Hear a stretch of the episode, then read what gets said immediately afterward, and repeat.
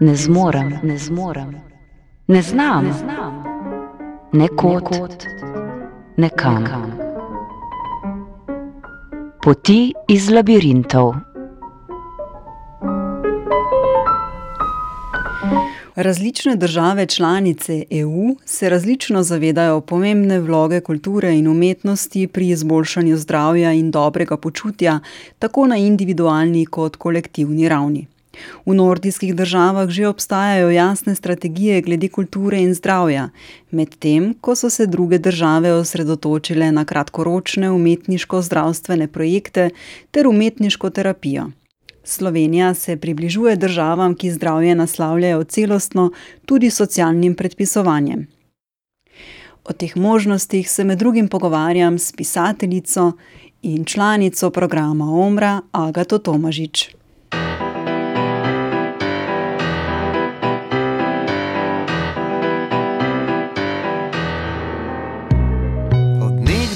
lepi so ljubljanke slovele, a lepše od urške bilo ni nobene, nobene očem bilo bolj zaželene. Ob času nje cvetja, dekleta ne žene. Na starem so trgu pod lipo zeleno, trobente in gusli in simbale pele, plesale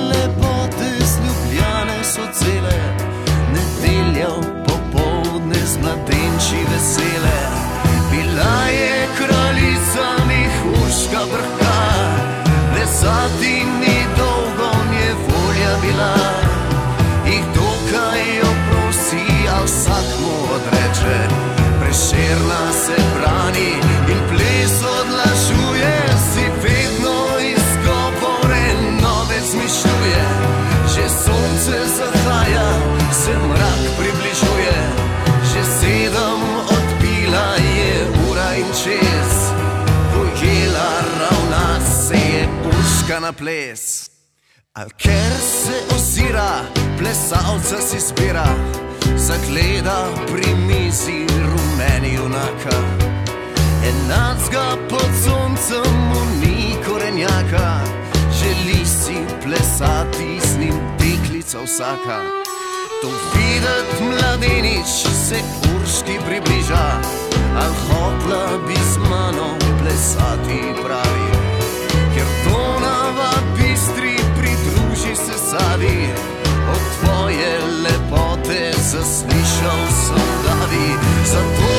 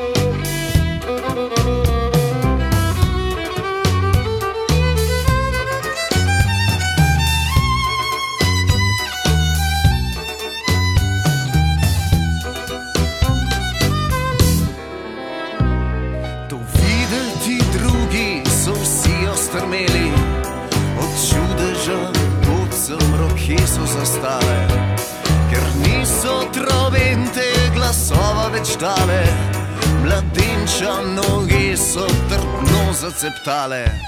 Ne maram zaupije, za gosli za vas, strun drugih, ko plešem za pojne glas. Zasliši potokov derečih se šum, zasliši na nebu strašanski se grom. Prisotnim po koncu so ostali lasje,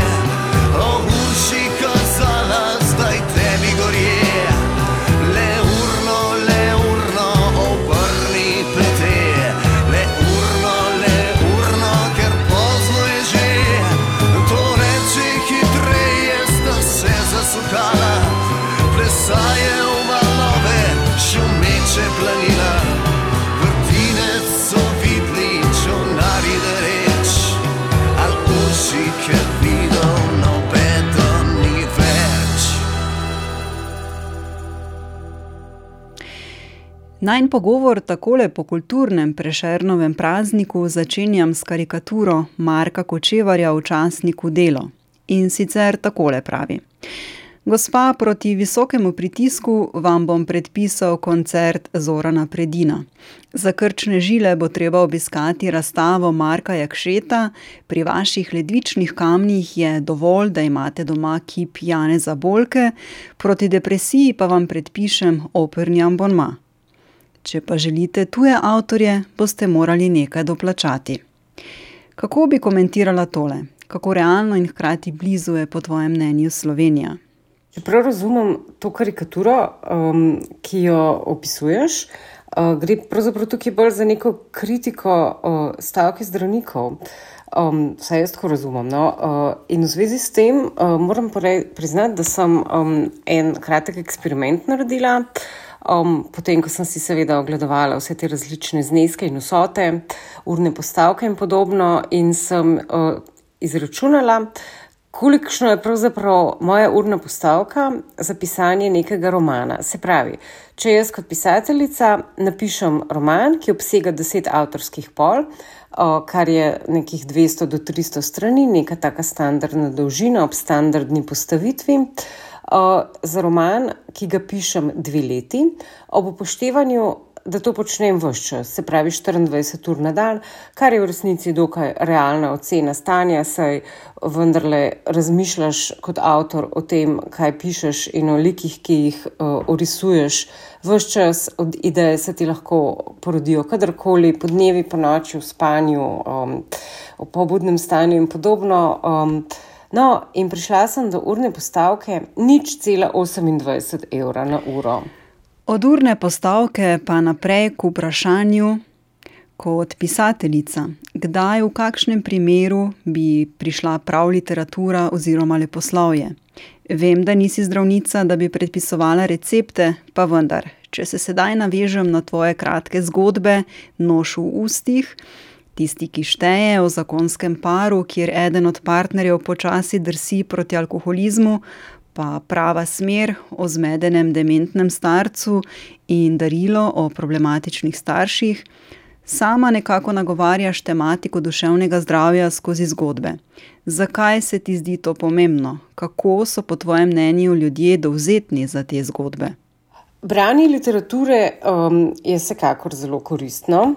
Uh, pri tem moram reči, da sem nekoliko elitistična in se ne strinjam z nekaterimi, ki pravijo, da je kakršno koli branje koristno. Dobro, sej ne morem reči, da ne, ni, mislim, absolutno je vsaj za, za um, funkcionalno pismenost koristi. No? Jaz sicer mislim, da branje kuharskih knjig pa. Priročnikov za samo pomoč prav zelo koristno ni, oziroma lahko tudi marsikoga v kakšne čudne vode spelje. Uh, Kar se tiče leposlovja, um, ki ga sama pišem, se mi zdi, da je nespodbitno to, da ima učinek branja leposlovja višanje empatije. Um, ljudje, ko to berajo, se uživljajo v like, poskušajo si predstavljati svet skozi njihove oči kar jih v bistvu senzibilizira, naredi bolj občutljive za neke druge svetove, za neke druge bolečine, mogoče tegobe, s katerimi se drugi ljudje spopadajo. Posledično se zdijo njihove težave, ki so lahko za njih lahko mogoče zelo uh, hude in nepremostljive, se jim zdijo lažje in to zagotovo je nek uh, pozitiven učinek literature, če ostanem pri nekih takih zelo očitnih. Uh, branje vsekakor je seveda tudi. Um, ena od zvrst um, bojevanja proti demenci, bi rekla. Uh, in uh, da ne pozabimo nečesa, kar se, se mi zdi um, tudi po krivici nekoga zapostavlja. Branje vsekakor pomeni širitev obzorja. Uh, enako se trdi za potovanja, um, kdor um, pač raje, a pa iz kakršnih koli razlogov se ne more podati na pot, kar je meni tudi osebno zelo ljubo, uh, lahko prime za knjigo, odpre in začne brati. In um, pač um, napisano ga bo popeljalo lahko zelo daleč. Uh, in um, ne govorimo samo o širitvi obzori v tem um, najbolj prvem pomenu besede, da spoznava tuje države ali kako koli. Uh, ampak kot rečeno, se tudi uh, poučijo o nekih drugih uh, civilizacijah, svetovih in tako naprej, um, kar zagotovo um, zviša neko strpnost, razumevanje, upoštevanje drugih uh, in um, opravi z neko uh, nadlego sodobne družbe, ki se širi po Evropi in ki je tudi v Sloveniji zelo prisotna, in to je populizem. In ravno zadnjič je um, pesnica Anja Zag Golob, uh, eni svojih drznih kolumn, ki jih bere na valovih Hvala 202, spet povdarila, da preprosto uh, literati veljajo oziroma veljamo samo še za požiralce javno-proračunskega denarja oziroma uh, proračunskih sredstev. Vse je izenačeno z želodci. Uh, kaj delaš, kaj pa ti sploh delaš, aj to sploh kakšno delo.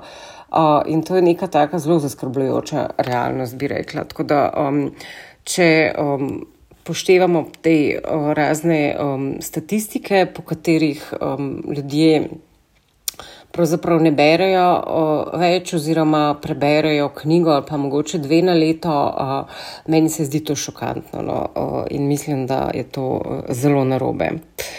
Um, Zdaj, um, sprašuješ me, o, oziroma um, izrekaš mnenje, da nagovarjam teva, tematiko duševnega zdravja skozi svoje zgodbe.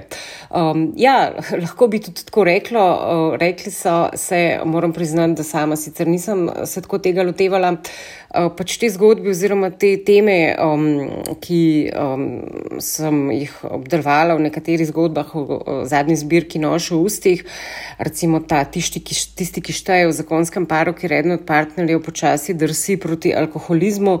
Jaz bi rekla, da je ta gospa že kar trdno zasidrana v alkoholizmu. To je taka slovenska tema. Mislim, da se temu ne moreš izogniti, če živiš v Sloveniji in gledaš in opazuješ svet skozi odprte oči. Uh, jaz sem tukaj hotela malo spremeniti to uh, situacijo, ker ponovadi vendarle, no, po moji lajčni oceni bi rekla, uh, je uh, tisti, ki je alkoholik moški, ne, uh, tukaj je alkoholičarka ženska.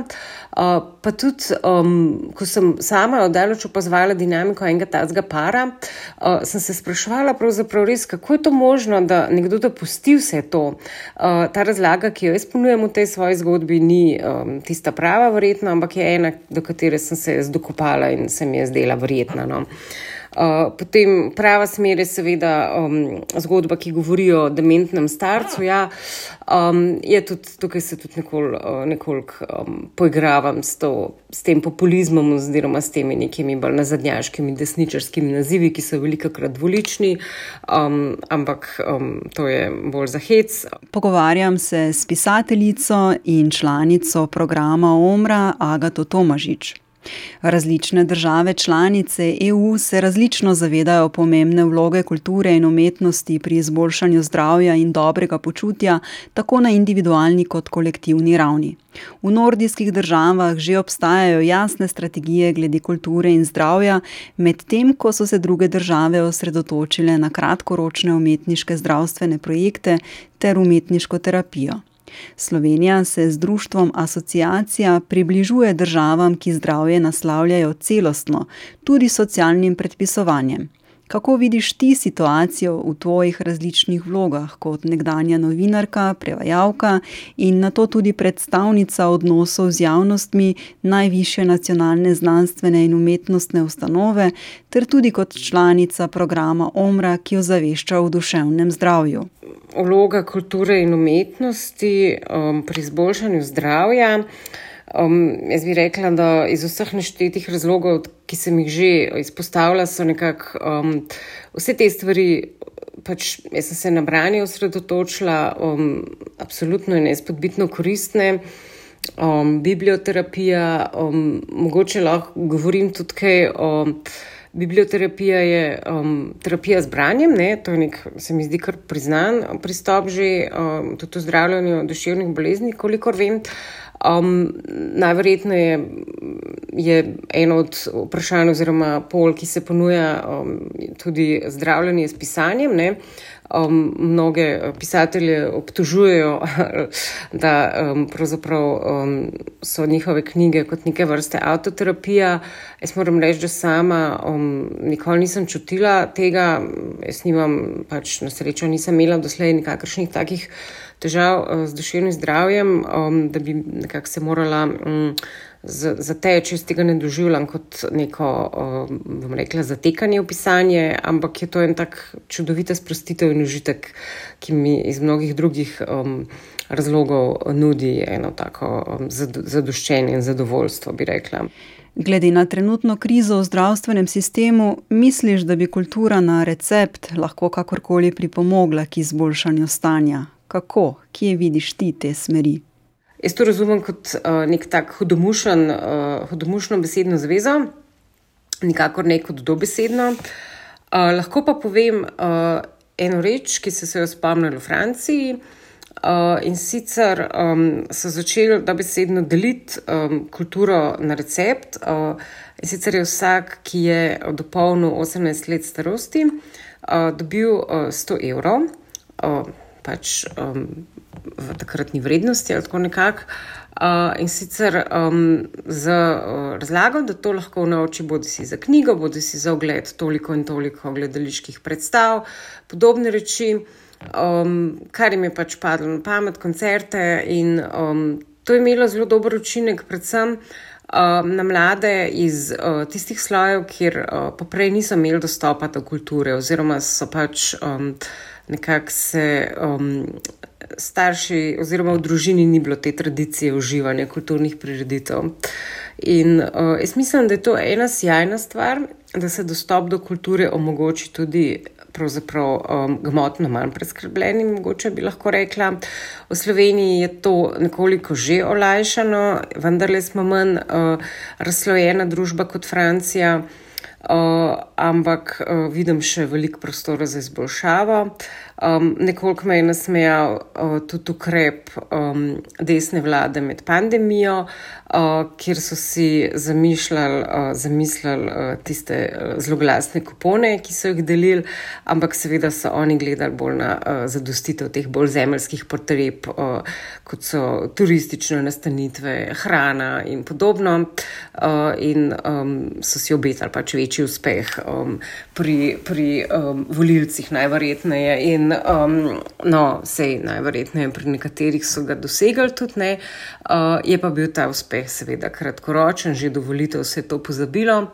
In mislim, da če bi se nekdo tega lotil, kot se je treba, se pravi, da bi delil kulturo na recept, res uh, za te nekako. Um, umetnostne vem, galerije, knjige, koncerte in podobno. Um, pa ne samo enkrat, ampak da bi to neka taka kontinuirana praksa bila, um, bi mogoče to uh, na dolgi rok, um, ne mogoče, ampak zagotovo bi obrodil sadove in um, po mojem, da um, bi nekako postali boljši ljudje. Ena od obetavnih metodologij je tako socialno predpisovanje, vključno s kulturo na recept, ki je že uveljavljeno v Združenem kraljestvu in nordijskih državah. Brez teh integrativnih pristopov bi bila prihajajoča strategija EU za duševno zdravje zastarela in ne bi imela ene od ključnih sestavin, ki lahko pomagajo izboljšati duševno zdravje državljanov EU. Cenjeno radijsko občinstvo, hvala za vašo pozornost. Z vami sem bila pred mikrofonom Jasmina Godec, pogovarjala pa sem se z Agato Tomažič. Prijeten večer in naslišanje ponovno v marcu.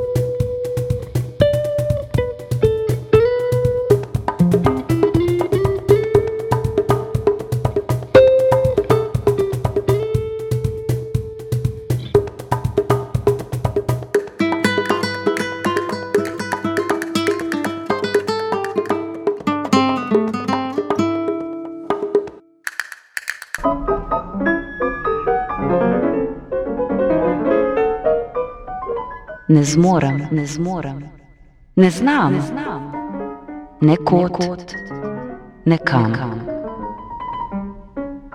Poti iz labirintov.